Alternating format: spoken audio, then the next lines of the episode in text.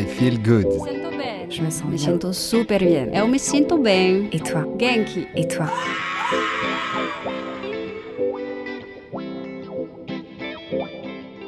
I Feel Good, le podcast qui vous veut du bien, vous donne un éclairage sur le grand éventail des activités de bien-être, développement personnel et spirituel et autres initiatives inspirantes.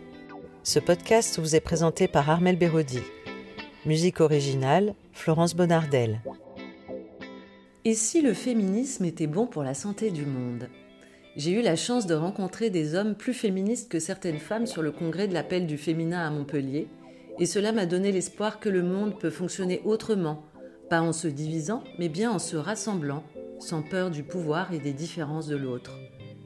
Avant de vous parler du féminin au travers du prisme des créatifs culturels avec mes invités Mireille Scala, Yves Michel et Vincent Comène, je vous invite à vous replonger dans l'histoire du matriarcat et du patriarcat. L'homme paléolithique ignore à cette époque son rôle dans la fécondation. Et oui, fasciné par ce ventre féminin qui grossit de jour en jour où se crée la vie d'un petit humain. La femme porte et donne la vie comme les animaux leurs petits, les arbres leurs fruits et la terre ses graines. Elle fait partie du monde de la création dont l'homme semble exclu. Comment alors ne pas penser que la femme est divine? La prééminence de la femme est faite de ses responsabilités et de ses dons d'amour vis-à-vis des vivants. Les nourrir, les élever, les chérir, les guérir, leur donner du plaisir. L'autorité de la femme est morale, elle règne mais ne gouverne pas. La civilisation matriarcale est égalitaire sur le plan social. Il n'y a pas de domination de certains individus sur d'autres, de suprématie d'individus supérieurs sur des inférieurs. C'est une société d'association, de coopération, de partage. L'art néolithique ne montre pas de figure de souverain tout-puissant ou d'image d'esclaves soumis, ni ne comporte de sépultures somptueuses de chefs. La civilisation matriarcale est une civilisation agraire florissante, pacifique et égalitaire, voluptueuse et religieuse. Quelle révolution pour l'homme d'apprendre que sans sa semence, la femme ne peut concevoir et du coup, certains prétendront même que la femme n'est qu'un vulgaire récipient et que le sperme est tout.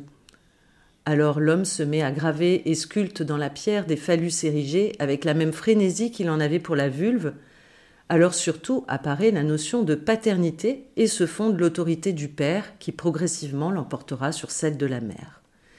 Entre 5000 et 1500 avant Jésus-Christ, les nomades venus du Nord-Asie, éleveurs itinérants, guerriers farouches, prêtres misogynes voués au dieu mâle, vont envahir les sociétés matriarcales et massacrer les populations, détruire les cités, soumettre les femmes, renverser les femmes et établir la domination masculine.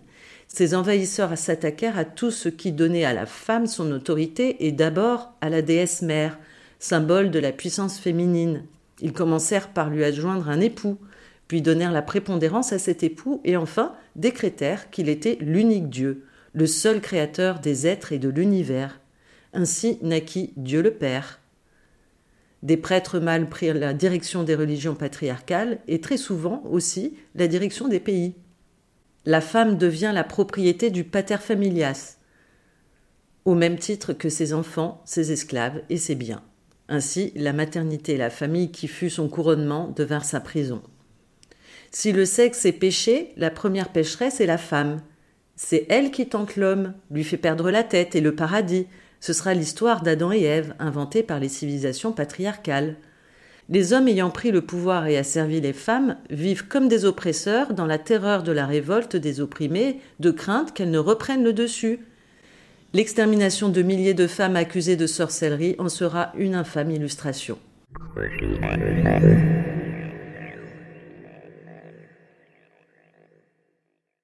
Mireille Scala, une des organisatrices du colloque L'appel au féminin. Moi, je pense que nous sommes dans une société en pleine mutation. Et dans tous les domaines, on voit qu'il y a vraiment une prise de conscience, que la parole de la femme se libère et que l'on se dit, c'est plus possible que ça continue sur les anciens schémas. Il faut vraiment réinventer une autre façon de vivre tous ensemble sur notre terre-mère que nous sommes en train de tuer et que euh, les valeurs du féminin sont le vivant, c'est, elle est porteuse de vie et que euh, l'union du féminin et du masculin vont pouvoir euh, permettre d'émerger une nouvelle société pour continuer à vivre tous ensemble sur cette terre. Il y a urgence. Vincent Comène est l'initiateur du mouvement créatif culturel en Belgique. Je pense que les femmes ont un rôle majeur à jouer euh, par rapport au féminin, se redonner place à, ce principe en elles-mêmes, mais aussi, et, et, après cela, comme initiatrice des hommes qui les entourent, euh, au, à, à, cet aspect féminin chez eux. C'est ça qui, pour moi, va contribuer à déverrouiller le, le monde à le rendre euh, plus vivable pour un grand nombre. Donc le rôle des femmes est majeur, mais je suis, j'ai un petit bémol justement par rapport à cette confusion parce que je pense qu'elle n'aide pas.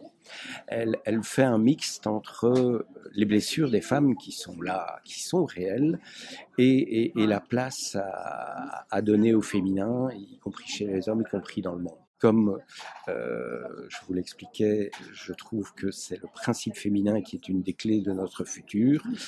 Et euh, j'ai pas honte à être essentialiste. Je pense que le principe féminin euh, s'incarne particulièrement chez une femme, même si, comme on a euh, chacun une part masculine et féminine, il peut y avoir des femmes qui sont plus masculines que féminines.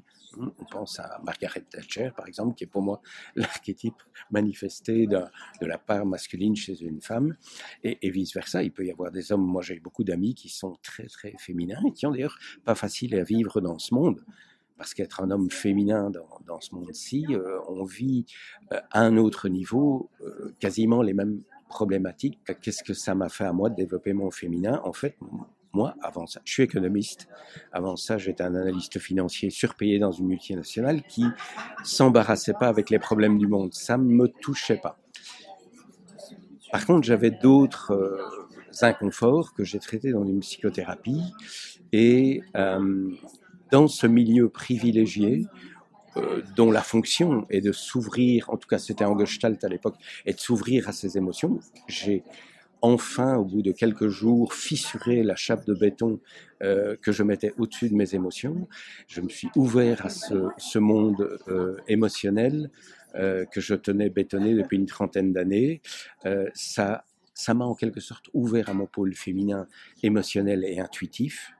Voilà, c'est comme ça que je donnerai une typologie très très sommaire. Ça m'a ouvert à mes émotions, ça m'a ouvert à mes intuitions, et ça a été euh, un tournant majeur dans mon existence. Et, là je reviens à votre question, le fait de m'ouvrir à ma propre souffrance m'a ouvert à la souffrance du monde.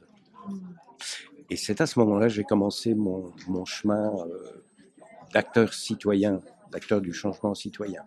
Donc, m'ouvrir à mon féminin a fait que ma destinée professionnelle s'est ouverte. J'ai quitté ma multinationale ah oui. et je me suis... Ah oui, oui, ah oui. très clairement. Euh, ça ne correspondait oui, ça plus à mes valeurs. Euh, ah oui, tout à fait. Ah oui, euh, une vraie initiation. Et par la suite, je me suis lancé dans voilà les questions éthiques reliées à l'économie et à la finance et, et tout ce qui s'ensuit pour arriver maintenant à ce mouvement des créatifs culturels au sein duquel je travaille à l'évolution des mentalités collectives avec une focale particulière sur le féminin.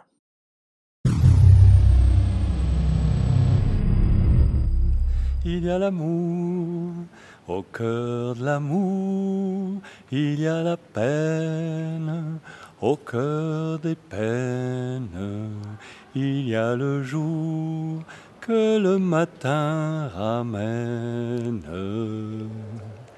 Eh bien voilà, je vous présente Yves Michel qui nous fait une très belle introduction. Merci. Yves. bonjour, bonjour, bonjour, Armel. Merci euh, d'être avec nous. J'ai beaucoup apprécié euh, d'ailleurs euh, la biographie que tu m'as envoyée où tu te présentes par ton parcours personnel et par ton parcours et par ton profil philosophique. Oui euh, avec de nombreux mmh. engagements euh, philosophiques mmh. que tu mets en œuvre dans ta vie au quotidien. Mmh. Comment tu fais?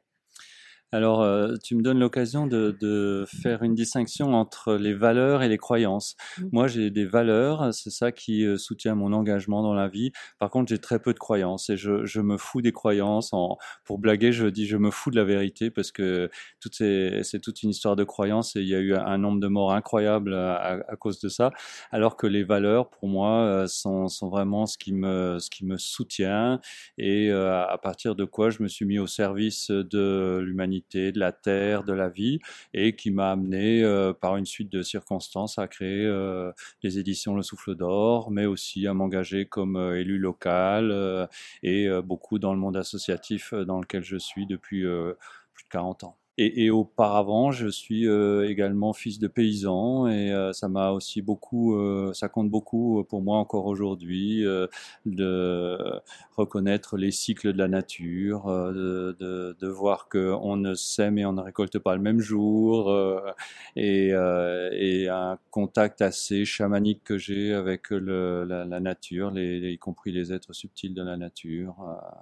Euh, tu, m'as dit que c'était important pour toi de parler euh, des créatifs culturels. Euh, je crois que tu es à la tête d'une étude, c'est ça, qui a été publiée.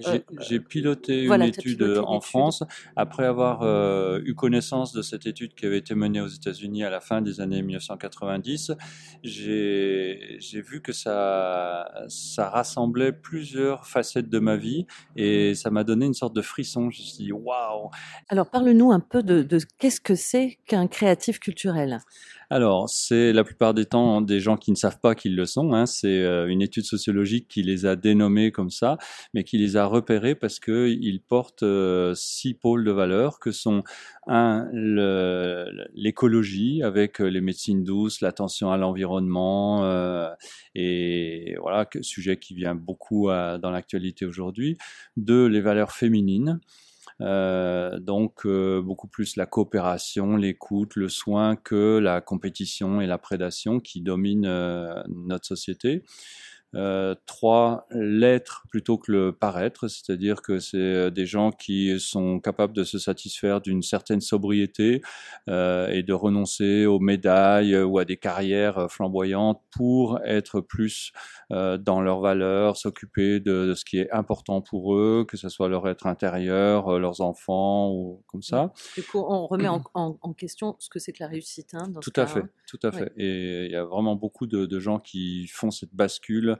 Euh, vers euh, une vie plus en cohérence avec euh, leurs valeurs. Quatre, c'est la spiritualité, le développement personnel, c'est-à-dire faire un, travail avec soi qui consiste à, s'explorer, à se connaître et à être plus en accord avec soi-même, se pacifier ses émotions et un rapport avec souvent quand même la nature ou une notion de, de spirituel propre. Cinq, c'est l'implication sociétale. Euh, c'est des gens qui se retroussent les manches euh, pour agir dans le monde dans lequel ils sont. Donc d'une part déjà dans leur milieu familial, mais euh, localement, ça peut être élu local, ça peut être une école alternative, ça peut être une ferme en agriculture biologique, ça peut être artiste, ça peut être donc une implication, à la différence des bobos qui sont plus hédonistes.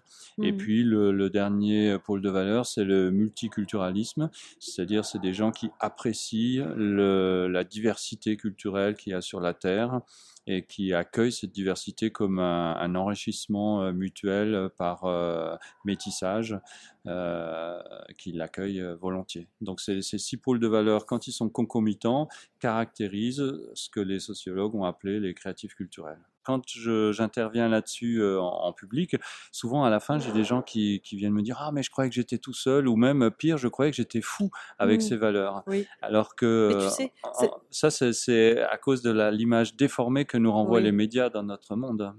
Euh, la, la, mise en œuvre de ces valeurs est quelquefois euh, euh, lente ou problématique, mais en tout cas déjà de porter ces valeurs, c'est important. Face à la désinformation euh, qu'on subit euh, dans, dans, les médias, eh ben voilà un fait étayé sociologiquement, hein, c'est sérieux, pour montrer qu'il y a cette émergence de, valeurs, notamment féminines, donc des, personnes qui souvent sont timides, n'osent pas trop s'affirmer en société. Et eh bien, je l'offre comme un soutien pour, pour aller de l'avant, pour prendre ses responsabilités et ne plus avoir peur par rapport à l'équilibre féminin-masculin, on est vraiment dedans. Là, ce sont des personnes, les créatifs culturels, qui, ont vraiment cette conscience-là, qu'il y a quelque chose à, rééquilibrer en soi au niveau du mmh. féminin, du masculin.